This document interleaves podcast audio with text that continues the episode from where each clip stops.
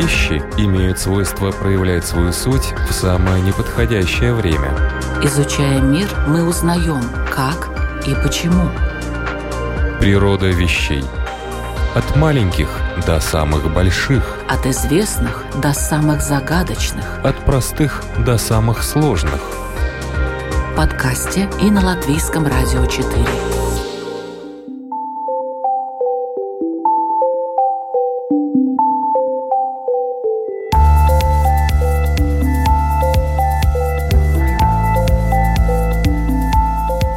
Здравствуйте, дорогие мои любители узнавать новое об уже известном. Программа «Природа вещей» в моем лице. Меня зовут Людмила Вавинска. Приветствует вас. И сегодня я надеюсь на очень интересный и актуальный разговор с латвийским политологом Филиппом Раевским.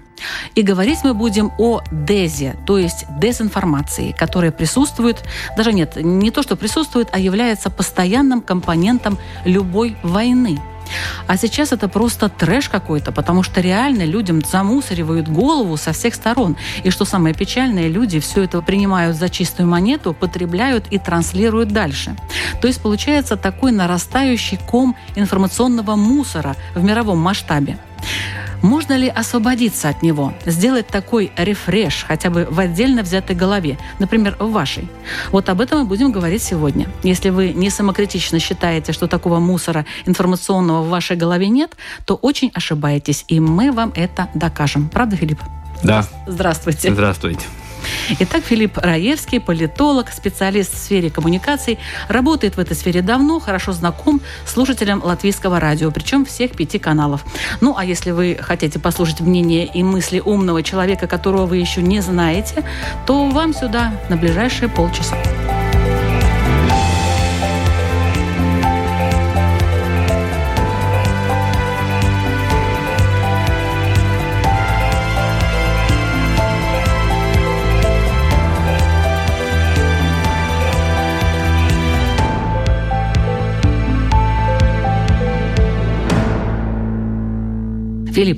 Насколько распространена дезинформация во время войны? Знаете, есть такое мнение, что вот наши, наши-то правду говорят, а вот с другой стороны окопов врут, истинно врут, и нечего им верить ни единому слову.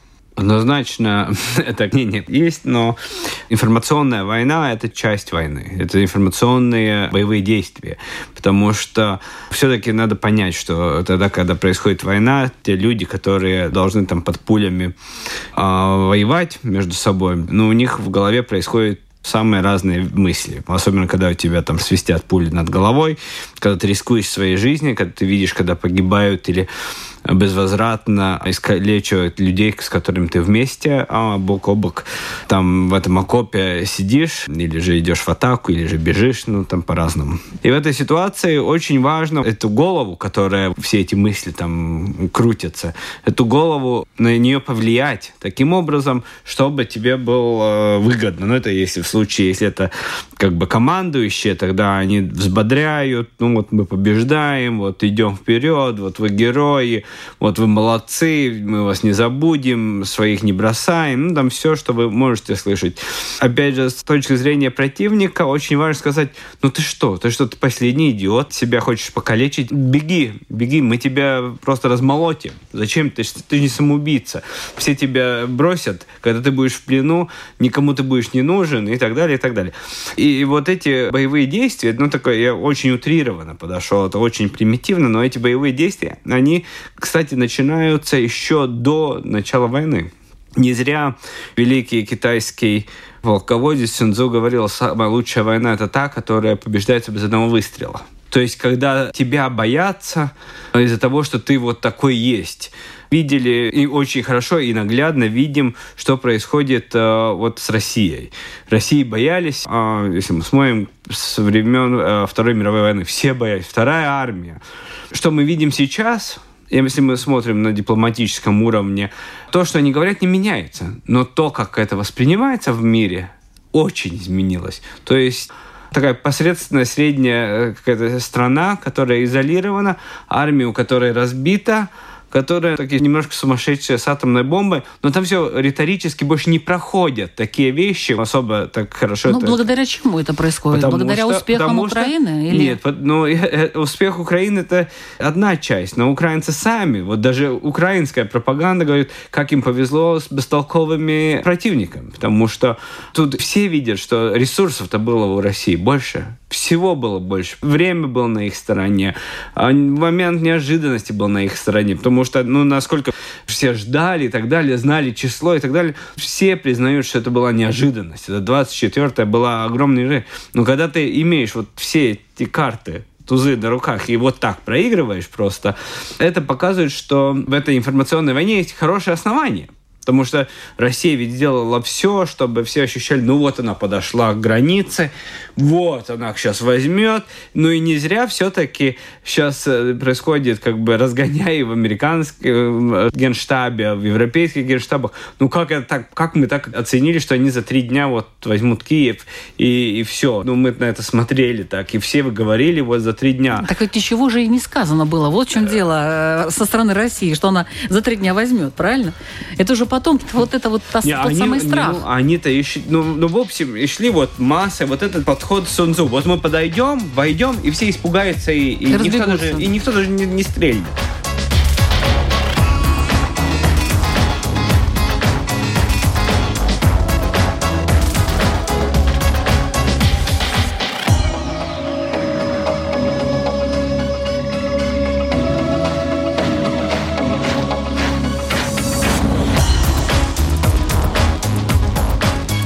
Чаще всего это были вот те заходы, когда э, Россия, Приднестровье, Карабахе, где э, Россия ходила как... Э, Абхазия. Э, Абхазия. Везде, где они входили как миротворцы или разными шапками, но все остальные так, ну, отводили руки, ну, мы в конфликт не ввязываемся. Но это такая ситуация до поры до времени. Сейчас посмотрите, что происходит. Наоборот. Карабах просто так воюет, просто вообще Россия, а кто они такие вообще? Там все сейчас э, строятся на Турцию, нет такой России, ее просто нету. А, как это произошло? Это, это ведь в ну, умах вот это произошло? Вот это произошло в умах, в том-то и дело. Если мы говорим, ну, Россия что же изменилась? Ну, у них погибло 50 тысяч, 60 тысяч э, военнослужащих, но у них-то армия, миллион. Ну, они там потеряли танки, там огромные потери, но те потери, которые они получили в умах, людей. То есть вот этот страх и этот момент, что вот ты боишься своего противника, что ты сдаешься перед тем, как вообще произошел этот первый выстрел, то, о чем говорил китайский мудрец Сунзу, вот то они потеряли. Теперь все. Хотите воевать? Ну давайте повоюем. Вот турки, вот... Помните, был вот момент, когда Турция сбила российский самолет. Ох, ях, ну что там будет? Ну сейчас угу. там Россия разнесет Турцию да. в пух и перья ничего не произошло. Ну и все, и вот эта деградация вот этого имиджа, ну это нельзя ни в коем случае сравнивать, вот, например, с тем отношением, какое было к советской армии 45-46 года, когда, ну, вся Европа боялась, трепетала перед этим. Хотя, если мы смотрим чисто такие политические уравнения, Сталин в тот момент, как лидер Советского Союза, хорошо понимал, не надо пользоваться этой силой, надо использовать то, что страх противника, но не надо этой силой пользоваться и бегать и махать палкой.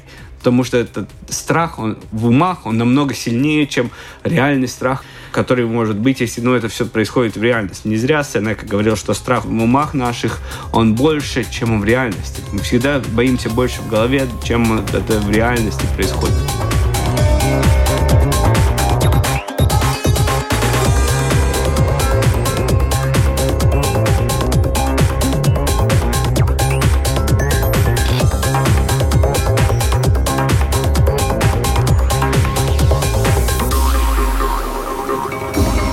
В России же идет какая-то дезинформация. Там же есть люди, которые говорят, если бы вот э, Россия не пришла в Украину, то мы бы уже сидели бы где-то там в подвалах и под бомбежками.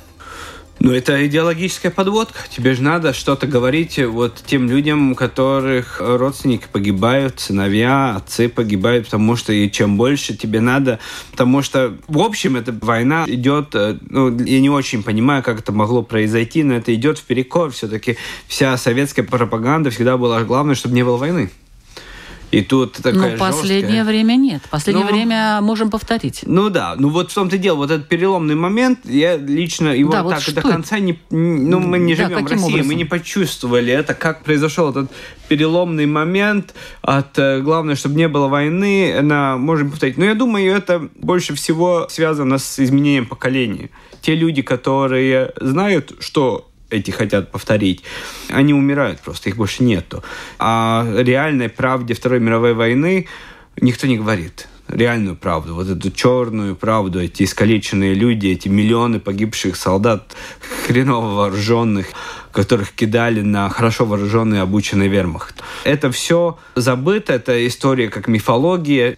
История, она вообще превратилась в миф опять же, смотрим, вот Россия, сейчас опять говоря о поражении, Россия никогда не проигрывала войн. Ну, проигрывала, она регулярно проигрывала войны, только это очень болезненно воспринималось, потому это в истории всегда ретушировалось. И даже советский режим, неудача царского правления, даже так, они Не показывал. старались Да-да-да. ретушировать.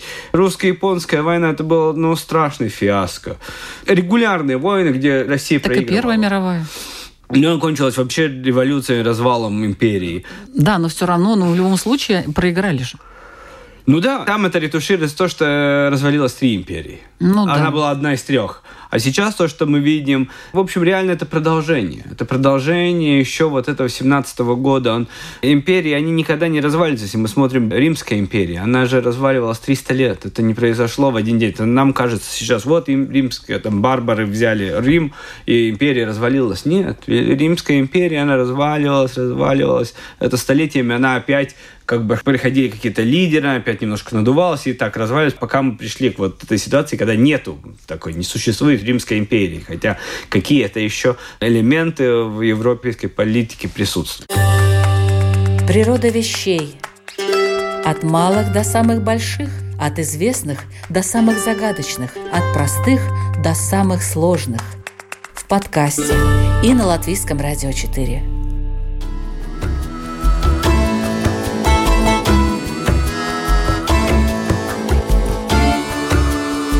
Но вот какие моменты вы можете отметить дезинформации? Вообще вот из чего она состоит обычно в военное время?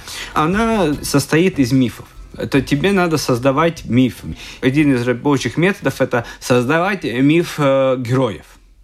Не говоря об этой войне, говоря о войне в Сирии, теперь не помню, которая из сторон, использовал, у них был мифический солдат. У них даже были видео очень интересные, их можно было посмотреть в Ютубе, потому что кто-то коллекционировал. Вот если этот мифический супергерой, он был реально супергерой, приезжает на фронт, и там сразу все происходит, побеждают, там они становятся непобедимым. Вот это и есть мифический момент, который дает силу этому человеку идти на пули, который на него летит. Вот это один из, из таких моментов. Потому рассказ о героях, он всегда очень важный. Чисто человеческий рассказ. Мы помним Матросова, который упал на дзот. Ну, и я думаю, вот сейчас куча героев в этой войне, и одни, и другие стараются создавать вот этих героев. И погибших супергероев, которые свою жизнь отдали за какие-то ценности, и тех супергероев, которые в жизни побеждают и дают вот эту силу всей армии вот своим героизмом, своей отвагой и доблестью. Так, герои, еще что? Второе, это когда начинается карикатуризация лидерства своих оппонентов. То есть, когда они... Рисуют ну, их- карикатуры. и это может быть и, и рисованное, и видео, и карикатура чисто текстовая. Ну, тут мы видим, тут очень хорошо работают украинцы. Их не сравнишь ни с кем. Они перебивают Россию, наверное, из-за того, что там рынок больше открытый, медийный, то есть больше конкуренции, нет такого контроля, не было. Потому они более способны на импровизацию, чем, например, ну, в контрольном, где, где все подконтрольно, под государственным контролем. То есть там, где люди забыли, что такое конкуренция. Но рассказ про чемодан и Путина, ну это просто.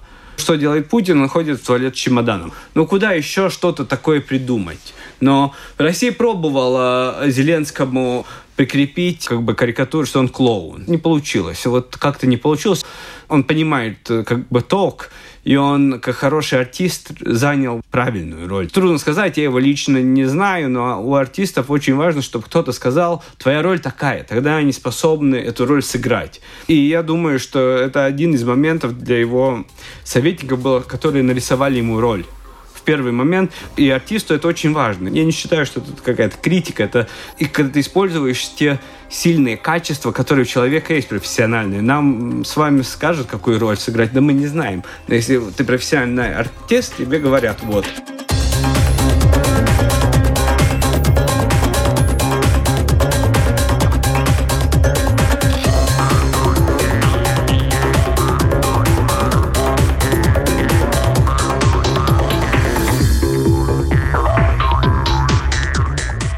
У нас был очень хороший пример в этом сейме господин Кайминч. У него лучшая речь, которая была в сейме. Там видно, видно, что ему советник сказал, вот теперь ты Ульманис. Он даже оделся, как Карлос Ульманис. Он был в тройке в костюме. И как он себе жестикулировал. Видно, что он играл Ульманиса. Это был не он. Это вот это, когда артист, и тогда получается. Как начинается от себя, так там катастрофа. Ну вот эта карикатура о второй стороне, это очень-очень важно. Ну, третье, конечно, показывать бегство, вероломство, всякие вот эти негативные характеристики одной или другой армии. Тут, конечно, тоже украинцы очень сильны, но тут, конечно, понятно, что они могут быть сильны, потому что это происходит на их территории. И тут тоже видно, что Россия особо ничего противопоставить не способна. Если украинцы вошли бы на российскую территорию, там можно было посмотреть.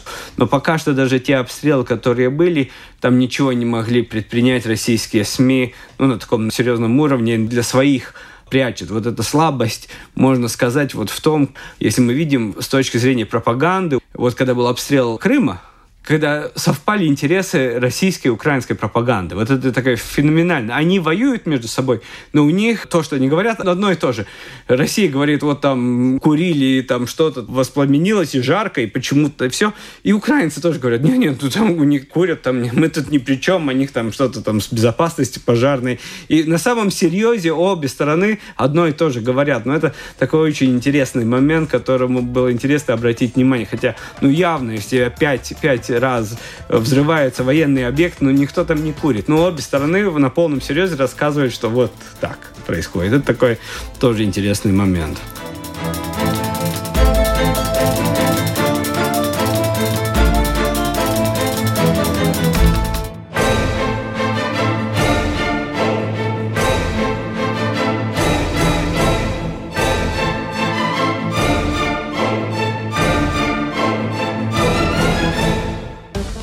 Создается и распространяется эта дезинформация? Для этого есть все-таки специальные люди э, в армии, которые занимаются военной пропагандой. Военная пропаганда – это искусство, это вещь, которую так просто не придумается. Это, в общем, информационные операционные силы. То есть люди, которые сидят и придумывают вот всякие такие вещи, которые имеют опыт пиара, опыт медийный, которые способны придумать и воплотить в жизнь. Потому что одно – это придумать, а второе воплотить жизнь и придумать так и воплотить, чтобы это всем казалось, вау, это круто, это реально ж- Для живая этого история. не должен человек как-то абстрагироваться, потому что если, скажем, вот он реально все близко к сердцу воспринимает, то ну невозможно, ну, циничные мне кажется, эти создать. люди, которые Циничные. создают, конечно, ты должен быть циничным, ты должен смотреть на жизнь. Этические нормы там откладываются. Вообще в когда, сторону, в да. сторону. Когда ты этим занимаешься, ты не можешь давать этика, там честь, все. Там другие цели, которые поставлены, которые ты должен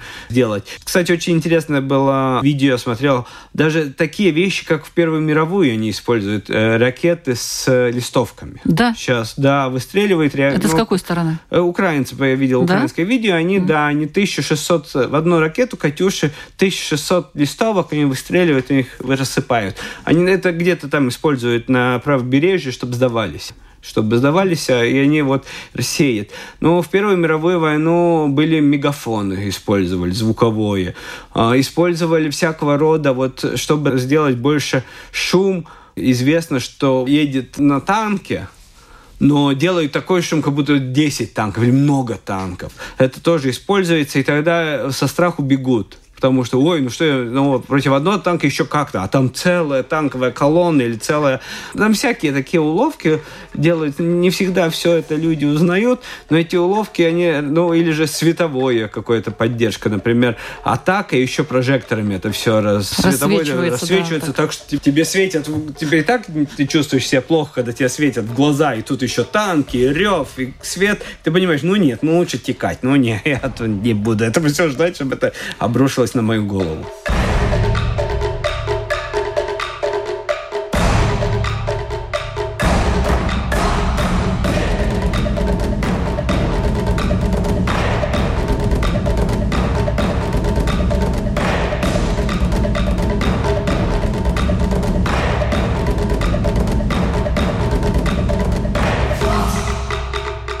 Это программа «Природа вещей», подготовленная Латвийским радио 4, ведущая Людмила Вавинска. А со мной в студии политолог Филипп Раевский. Как же отделить зерна от плевел, то есть реальную информацию от дезинформации? Вот сейчас мы как раз об этом будем говорить.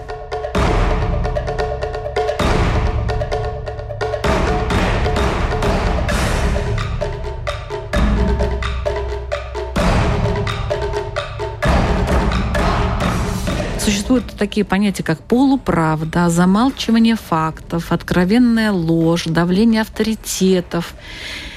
Ну, я уж не говорю про идеологическое воспитание. Это тоже методы. Да.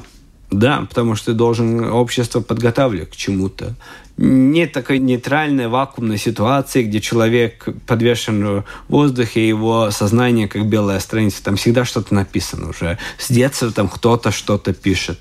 И одна часть этой росписи, это наверняка обучение истории, фольклор и так далее. Вот учителя имеют огромное влияние, как они тебя заряжают, как они тебе... Сказки сказки всегда это часть того, как расписывается вот эта белая страница, которая называется человеческое сознание, к чему он готов, какой кодекс этический, какой кодекс поведения в него вложен уже с детства как раз при дезинформации полуправда. Вот как ее можно отличить от правды? Вот когда говорят, ну не все, например.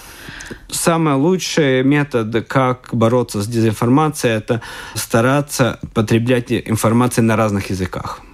Потому что языковой барьер – это один из самых лучших барьеров, как человека изолировать и перепрограммировать его сознание. Человек знает один язык только, то есть он живет в одном языковом поле, то есть он уже изолирован. Если ты контролируешь его языковое поле или хотя бы контролируешь его на 70%, то есть уже сейчас ясно, что он не сможет перепроверить где-то это все.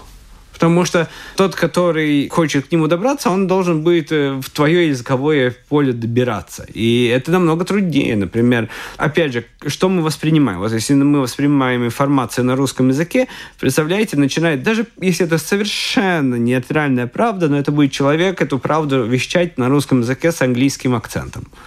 Да, уже задумаешься. Да, уже задумаешься, а что это он так вдруг заговорил? На русском. Не по-английски, да, по-русски. Что он там мучается? Наверняка что-то мне хочет втюхать в мозги мои. Разные языковые поля – это очень-очень важно, если хочешь понять, что происходит. Чем больше языковых полей, тем ты лучше понимаешь, что происходит. Потому что у каждого свои интересы, у каждого своя пропаганда, но там можешь выявить какие-то средние... Да, несостыковочки да. какие-то определенные, да, да, да, например, или какую-то новую информацию, которую ты можешь там увидеть, услышать, да, да. и тогда проанализировать и сопоставить какие-то да. факты и понять, что, ой, что-то тут не то.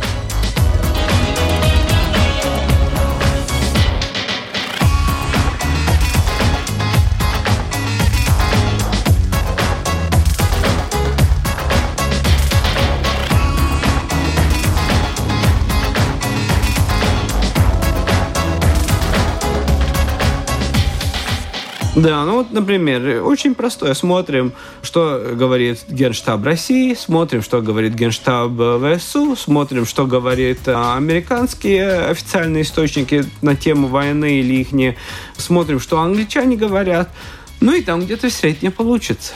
Если все говорят, что там идет контрнаступление, значит, что-то происходит. Ну и там тогда уже ставятся ударения. Кто, ну, как там подсказано. Ну, тут было хорошее. Российские войска доблестно отступают, и украинцы вероломно наступают. И в таком духе. Но это все такая лирика, но Главное, что вот это дает возможность посмотреть вот разными глазами, потому что все-таки эти источники, в основном, они стараются быть такими, чтобы не терять доверие к себе. Потому что источнику тоже, такому генштабу, какую-то там писать полную неправду, это невыгодно. Ты можешь один раз обмануть, два раза. Но в третий раз просто тебя никто не будет брать на сто процентов как правду. внимания, и, это, да. и даже не будут потреблять твою информацию, если заведомо знаешь, что это что ложь или какая-то дезинформация. Потому официальные источники можно рассматривать, но их надо все-таки комбинировать. Потому что, опять же, они тоже ставят свои акценты на те вещи важные, которые... Плюс еще есть. иногда они путаются в показаниях, как говорят некоторые юристы. То есть иногда говорят одну цифру, потом говорят другую цифру, и вот когда ты слышишь, то столько-то погибло, потом столько-то погибло, причем эта цифра может меняться, причем в разные стороны абсолютно. Тогда ты начинаешь понимать, что там вообще-то не то. Ну, там надо и понять, такое, как То ли там они сами не происходит. знают, то они ли сами не знают очень много чего. Но это же такие процессы, опять же, это последнее наступление. 3000 квадратных километров, вы представляете этот объем. Что там происходит, я думаю, там никто не понимает, что там происходит. Ну, как такое во Вторую пыл. мировую войну тоже так же было, такое, между прочим. Да, ну там были еще больше объемы. Ну, сравнивая вот украинский фронт, где с немецкой стороны было 2,5 миллиона солдат. Совсем другие цифры. Да.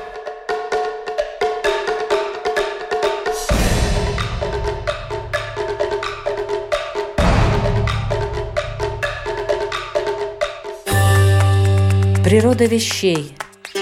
От малых до самых больших, от известных до самых загадочных, от простых до самых сложных. В подкасте и на Латвийском радио 4.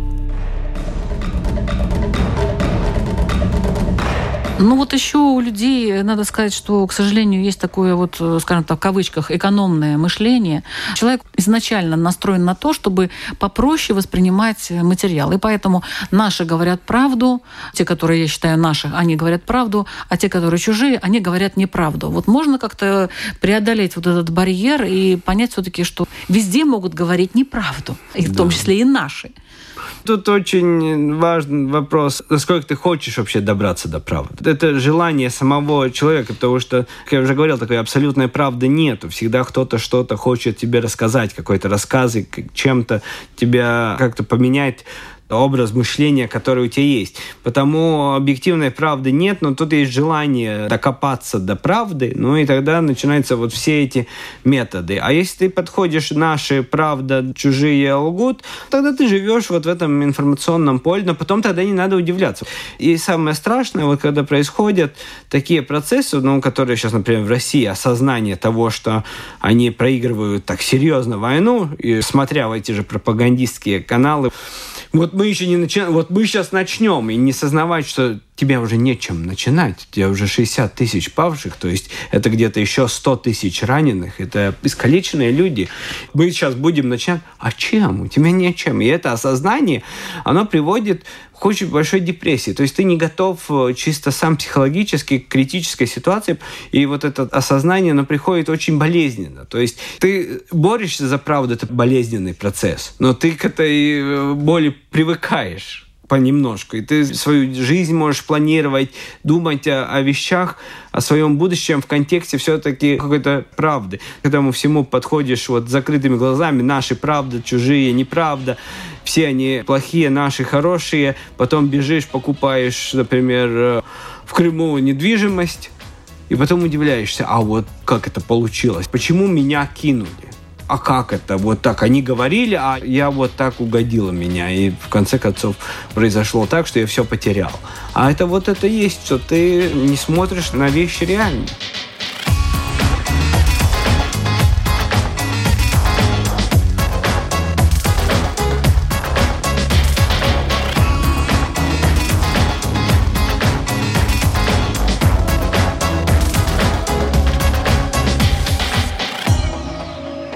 И это всегда отображается на жизни самого человека, который хотел сэкономить. Знаете, Ага. как Сам сэк- сэкономил да. копейку, а Рубль потерял. рубль потерял. Или американцы говорят, собирал копейки перед э, катком, э, который идет и асфальт э, укладывает. Укладывает, да. Ну вот еще идеологическое воспитание в нужном ключе. Вот у меня знакомая есть э, в России, она живет. Она сказала, что у нее двое детей, они школьники. У них обязательно сейчас ввели уроки по патриотическому воспитанию. Причем, как бы они такие вот добровольно обязательные, то есть, ну это не в программе, но ты должен посещать. И если ты не посещаешь, то какая-то отработка часов каких-то надо там что-то будет, если ты не посещаешь эти занятия. То есть фактически все должны посещать. Но почему же вот эти уроки патриотизма, они возникли вот именно сейчас? Причем, интересно, с этого Нового года учебного, уже, как говорится, поздно пить боржоми, мне кажется. Mm-hmm. Тем не менее, это идеологическое воспитание, оно должно быть и в какой степени? Потому что в нашей стране тоже уже задумываются над тем, что должно быть такое патриотическое воспитание молодых людей, большей частью, я понимаю, из-за того, что, наверное, скорее всего, будет введена вот эта система обязательной военной службы, и чтобы все привыкали уже к тому, что они должны защищать свою родину. Где вот эти рамки, э, чтобы не доводить до ура патриотов вот так вот людей? Тут есть разные цели для патриотического воспитания, и это очень важно различить.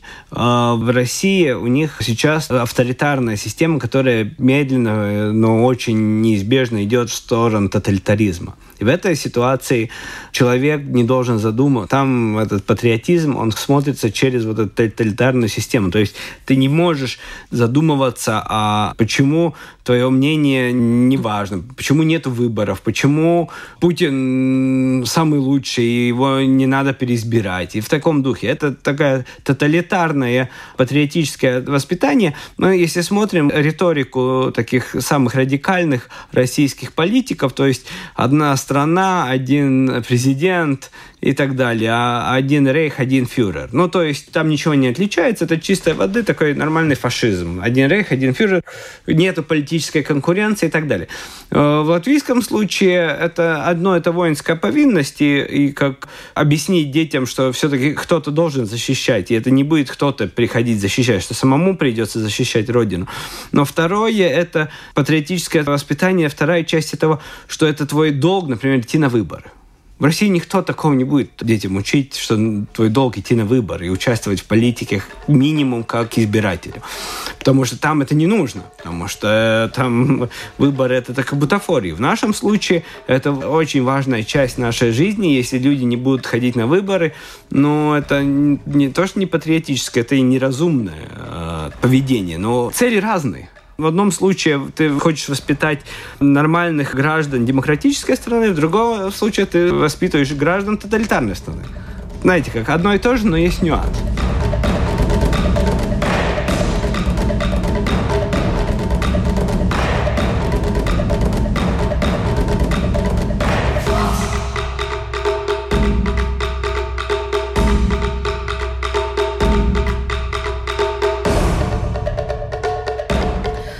Все-таки можно верить и как создать собственное представление о том, что происходит, так если обобщая то, о чем мы говорили?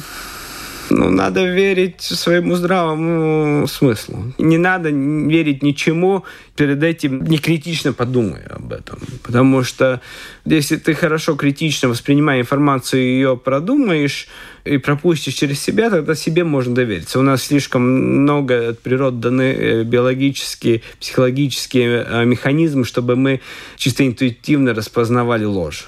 Потому, я думаю, надо доверять себе, но перед этим надо серьезно подумать о вопросе, в котором ты хочешь доверять кому-то или нет. Ну, я говорю о таких больших, серьезных вопросах. Все остальное там дальше просто сравнивайте информацию, и тогда уж придет правда. То есть надо просто следить за несколькими источниками, и это даст позитивный результат.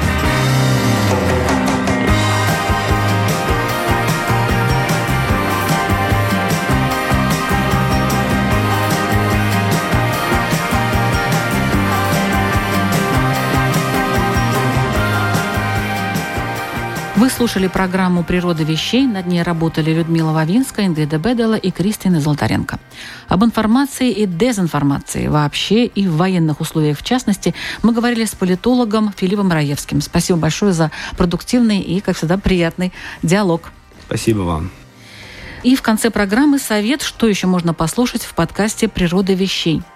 Об опасных нарративах или как рассказы определяют нашу жизнь, о мобилизирующей мифологии и парадоксальных ожиданиях, о темпоральности в картине мира, я еще не все сложные слова перечислила, нет, тогда еще об электросинтезе, практике инклюзии, нечеткой логике, космохимии и археоботаники и многом-многом другом.